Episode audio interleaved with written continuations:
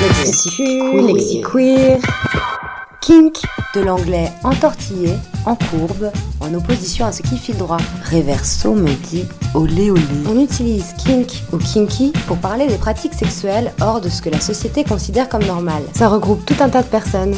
Rough sex, BDSM, roleplay, suspension, tantrique, déguisement, paillettes, Un éventail sans fin d'aventures. on se demande où arrêter la liste. Parce qu'on se demande, c'est quoi normal C'est quoi la norme Qui la définit C'est quoi du sexe pas olé olé Nommer kink permet que chacun chacune soit en accord avec ses désirs avant de se demander suis-je normal Accepter sans comparer, ça permet de se questionner, de partager. Tu pourrais ne pas te sentir concerné que ce serait dommage, car certaines pratiques qu'on peut qualifier de kink jouent avec les limites pour le plaisir, et ça se prépare.